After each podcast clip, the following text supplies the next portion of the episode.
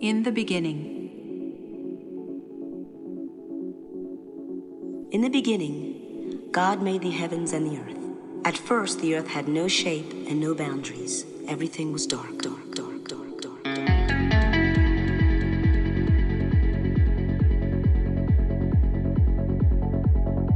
Then God said, Let there be light. Day. This was the work God did on the first day. God was very pleased with the work he had done so far. All that he made pleased him. But God was not yet done. His creation was not yet finished.